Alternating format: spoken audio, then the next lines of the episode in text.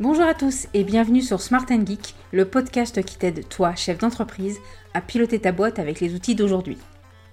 Je suis Émilie Lebrun, dirigeante de l'agence Foodonit depuis 13 ans et j'ai lancé Smart Geek pour accompagner les entrepreneurs dans la gestion de leur entreprise. Tu recherches des solutions concrètes, efficaces, modernes, alors tu es au bon endroit. Mon objectif, faire de toi un dirigeant serein, efficace et heureux pour que ton entreprise cartonne et que tes salariés soient ravis. Dans ce podcast sans langue de bois, on parle télétravail, management, organisation, trésorerie, bref tout ce qui touche à ton entreprise. En mode smart, c'est-à-dire des conseils simples et actionnables, et du geek avec des outils actuels faciles à prendre en main. Smart Geek, c'est un épisode tous les vendredis et un supplément un mardi sur deux, alors abonne-toi pour ne manquer aucun épisode. Installe-toi confortablement, je te souhaite une bonne écoute. Smart Geek, c'est maintenant.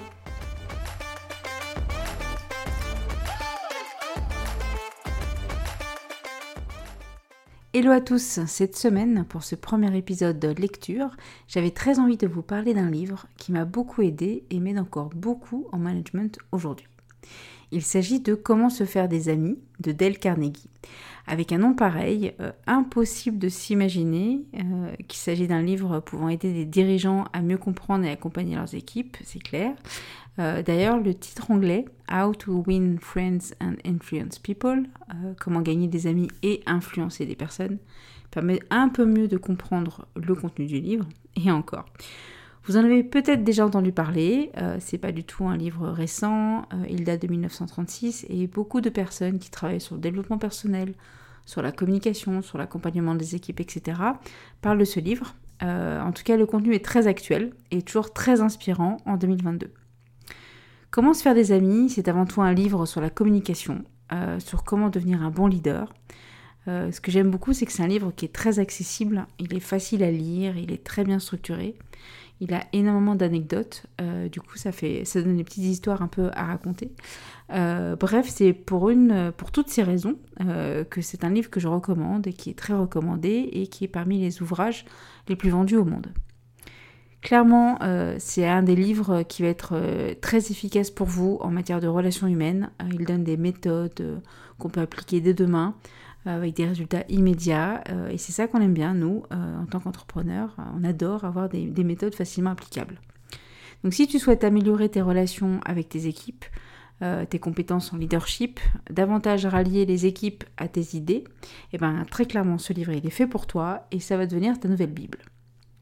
Je ne vais pas te résumer euh, l'ensemble du livre dans ce podcast, mais plutôt partager avec toi les huit principales leçons que j'en ai tirées. Et puis j'espère que ça te donnera en tout cas envie de les lire très rapidement. La première leçon que j'ai retenue euh, se résume ainsi avec une expression. Si vous voulez récolter du miel, ne bousculez pas la ruche. J'adore ce, proverbe, euh, il est tellement applicable et pas uniquement dans le monde de l'entreprise. Lorsque nous avons besoin d'obtenir des choses de quelqu'un, euh, pourquoi tant de personnes utilisent la peur, la critique, le jugement, expriment si violemment leur désaccord euh, Ça ne donne pas du tout envie euh, de se faire aider, en fait. Et lorsqu'on travaille en équipe, pour obtenir des résultats, évitez donc de mettre des personnes sur la défensive. Dès que vous entendez votre collaborateur se justifier, c'est qu'il se sent coupable. Et c'est pas un rapport de travail très, très acceptable et c'est pas vraiment ce qu'on veut obtenir comme relation. On ne peut pas être toujours en phase avec le travail réalisé euh, ou une façon de faire, c'est sûr, ça arrive. Mais directement interpeller la personne en critiquant euh, ce qu'elle a fait, le moyen utilisé, le résultat, ça ne va pas vous aider du tout à obtenir un meilleur résultat la prochaine fois. Et ça, rejoint donc la seconde leçon euh, que j'ai retenue de ce livre. Pour, enfin, ce qui est très important, c'est de respecter les opinions de nos interlocuteurs, de ne jamais lui dire qu'il a tort. Il y a en fait dans le livre une anecdote euh, que j'ai retenue euh, depuis des années et que j'aime bien donner en exemple à des personnes. C'est que euh, les, prisonniers qui sont dans, la, dans le couloir de la mort, qui ont commis des crimes dans leur tête, ils avaient une excellente raison pour eux de le faire. Et j'y pense souvent, non pas parce que je travaille avec des tueurs, je vous rassure, mais pour me réussir à me rappeler que la personne a tort selon nos convictions mais pas selon les siennes en fait. Et c'est important de respecter les convictions de chacun et de ne pas vouloir gagner euh, sur tous les débats. C'est pas ça qui est important. Ce qui est important, c'est de réussir à faire comprendre aux collaborateurs, à la personne avec qui vous échangez, en fonction de leur opinion, ce qu'il faut réaliser, le résultat à atteindre. Il n'y a, rien d'intéressant euh, de les rallier à vos opinions. Ça ne fonctionne, pas, fonctionne pas comme ça. La personne ne va pas dire très bien, euh, j'abandonne ce que je pense, j'abandonne mes opinions et, je t'écoute toi. Voilà. Et pour y parvenir euh, assez, en tout cas plus facilement, la troisième leçon du livre, qui est intéressez-vous réellement aux autres, va très clairement vous y aider. Donc posez les questions pour bien connaître vos collaborateurs. Ça marche aussi pour les clients. Euh, parce que déjà les personnes adorent parler de, soi, euh, de leurs projets, de leurs idées. Et ça a très clairement un double intérêt. Déjà, le fait qu'on montre de l'intérêt à nos équipes euh, va conduire au fait qu'ils vont se sentir valorisés. Et second bénéfice, c'est qu'on va mieux les comprendre, mieux savoir ce qui les motive, et donc au contraire ce qui peut nous desservir. Et toutes ces informations bah, vont nous permettre de mieux les manager, et euh, de, mieux les rallier justement à ce qu'on souhaite faire, à ce qu'on souhaite mettre en place dans l'entreprise, sans toujours, euh, bien sûr, leur dire qu'ils ont tort. Quatrième leçon, qui est reliée à la troisième, euh, c'est de réussir à s'adapter aux désirs des autres. La majorité des gens sont excentriques, très clairement. On, on entend beaucoup de managers mettre beaucoup de jeux dans leurs dialogues avec les collaborateurs. Alors que pour que nos équipes nous suivent, est-ce que vous pensez sincèrement que ce qui les intéresse, c'est nos envies à nous et nos besoins à nous? Et en fait, les salariés, comme tous les humains, n'agissent pas en fonction de nous euh, et du jeu, mais en fonction de leurs propres désirs. Et donc, ce qui compte, c'est pas le jeu, c'est plutôt le tu. Euh, en tout cas, c'est le nous. Et c'est pas évident parce qu'il faut réussir à, comprendre que les personnes ont leur propre centre d'intérêt, qui peuvent être complètement différents des nôtres. Et il faut donc euh, nous adapter, nous, à notre collaborateur, et non pas être tenté de lui faire comprendre immédiatement nos points de vue, nos intérêts, ce que l'on souhaite, et ne pas tomber dans tu le fais parce que je te le dis. C'est aussi pour ça qu'on peut avoir ajusté notre discours en fonction des personnes, en fonction d'une équipe, et de ne pas euh, raconter à chaque fois la même histoire à tout le monde. Voici un extrait euh, du livre qui se rapporte à cette leçon, qui résume très bien ce que j'essaie de vous partager, et que je tente de garder en tête euh, lorsque je vois que la personne en face de moi n'adhère pas du tout. Le secret du succès, c'est la faculté de se mettre à la place de l'autre, et de considérer les choses de son point de vue autant que d'une autre. Cette vérité est si simple, si évidente, que tout homme devrait la reconnaître immédiatement. Et pourtant, 90% des individus l'ignorent dans 90% des cas. La cinquième leçon que j'ai retenue est de savoir reconnaître ses erreurs rapidement. Plein de fois, pour des questions d'ego, pour ne pas passer pour la personne qui se trompe, eh bien on n'ose pas reconnaître qu'on s'est trompé, et voire on peut même être de mauvaise foi. Je vous garantis que plus vous allez le faire, mieux euh, vous vous sentirez et surtout plus vous verrez grandir la confiance que vous portent vos équipes. Tout le monde commet des erreurs, euh, vous comme eux, et les avouer, bah, déjà c'est faire preuve de bonne foi, euh, de transparence et d'honnêteté. Et qui n'aurait pas envie de travailler dans une entreprise où règnent ces valeurs? Surtout qu'il il ne faut pas se cacher. les erreurs sont inévitables quand on prend beaucoup de décisions. Donc raison de plus pour savoir vite reconnaître euh, qu'on s'est trompé, avouer qu'on s'est trompé et euh, essayer de le faire au bon moment et avec les bons mots.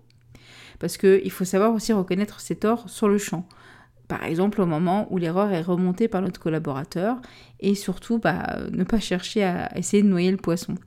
Euh, ça nous permettra d'avoir aussi de, pouvoir constater un comportement similaire de nos salariés puisqu'on va montrer l'exemple. Et du coup, on aura plus d'informations sur d'où viennent les erreurs et plus vite on pourra aussi les corriger. Une sixième leçon, euh, qui n'est pas du tout naturelle chez moi et qui l'est devenue depuis, euh, c'est de complémenter euh, honnêtement et sincèrement. On a tous besoin de reconnaissance, et il suffit parfois de témoigner de la considération pour carrément transformer une collaboration. Surtout qu'on prête tellement plus d'attention au négatif qu'au positif. je me rappelle plus du ratio, je crois qu'il faut trois ou quatre fois plus de compliments que de critiques, parce qu'on retient plus facilement le négatif. Donc en complimentant honnêtement, régulièrement les gens qui nous entourent, on les valorise et donc ils seront davantage contents de collaborer avec nous, c'est logique. Et la majorité des salariés se plaignent d'un manque de reconnaissance. Donc mettre en place cette culture de la bienveillance où on reconnaît les qualités des personnes, pour le pratiquer depuis des années, très clairement, ça va booster les performances. Un bon management vient avec une reconnaissance du travail des équipes. Et donc la reconnaissance bah, va rendre heureux, va renforcer la motivation et va améliorer l'ambiance de travail. Le plus difficile, c'est que ça devienne une habitude et euh, pas uniquement le faire au moment des entretiens one-to-one. Par exemple, à l'agence, pour me faciliter un peu euh, cette, habitude-là, on utilise Office Vibe et un outil qui s'appelle les Good Vibes, euh, ce qui permet d'envoyer des reconnaissances chaque semaine entre nous. Et donc c'est très sympa parce que déjà euh, ça permet de recevoir chaque semaine des compliments, et y compris pour les managers, donc y compris pour nous, euh, parce qu'on ne parle pas ici uniquement des salariés. Septième leçon, qui nous aide tous les jours, et pas uniquement dans le travail, c'est d'avoir le sourire. Pour citer Dale, pour un sourire ne coûte rien, mais il crée beaucoup. Il enrichit celui qui le reçoit sans appauvrir celui qui le donne. Vous n'imaginez pas le nombre de situations qu'on débloque en étant souriant et comment les journées sont différentes lorsqu'on sourit. Imaginez la première impression euh, lorsqu'on passe votre porte euh, dans votre bureau et qu'on est accueilli par une personne souriante. On aura envie de venir vous parler, d'échanger avec vous et ça va renvoyer de vous une image sympathique. Et avouons-le, quelqu'un qui sourit est indéniablement quelqu'un qui est attrayant. En plus, le sourire, c'est contagieux, ça donne de la confiance en soi, ça influence positivement les personnes qui nous entourent. Et c'est bien connu, bah, les personnes positives et souriantes, bah, ça améliore la productivité et donc du coup tout le monde travaille beaucoup mieux. Donc il faut aussi se dire que ce sourire va apporter à votre marque employeur, parce qu'on va attirer de plus en plus de profils avec une ambiance souriante et chaleureuse. C'est un peu logique. Huitième et dernière leçon, euh, et ça Starbucks l'a bien compris, Rappelez-vous du prénom des gens et utilisez-le. Si vous n'avez jamais euh, dégusté un café chez Starbucks, euh, vous ignorez peut-être que les employés apposent sur chaque commande, euh, sur chaque gobelet, les prénoms. Ils ont aussi une tendance à mal les orthographier, mais ça c'est une autre histoire. C'est parce que les gens ont tendance à, poster derrière la photo sur les réseaux sociaux de leur gobelet avec leur prénom totalement écorché. Ils sont vraiment malins chez Starbucks, mais ça c'est une autre histoire. Bref, c'est sûrement la leçon qui peut sembler très simple, de se rappeler du prénom et de l'utiliser. Et pourtant, au travail, il est facile de ne pas se souvenir de tous les prénoms de toutes les personnes que l'on côtoie, euh, surtout quand on en côtoie beaucoup. Et plus vous allez rappeler euh, du prénom de la personne et l'utiliser, plus ça va lui montrer que vous la tenez en considération et que vous avez du respect pour elle.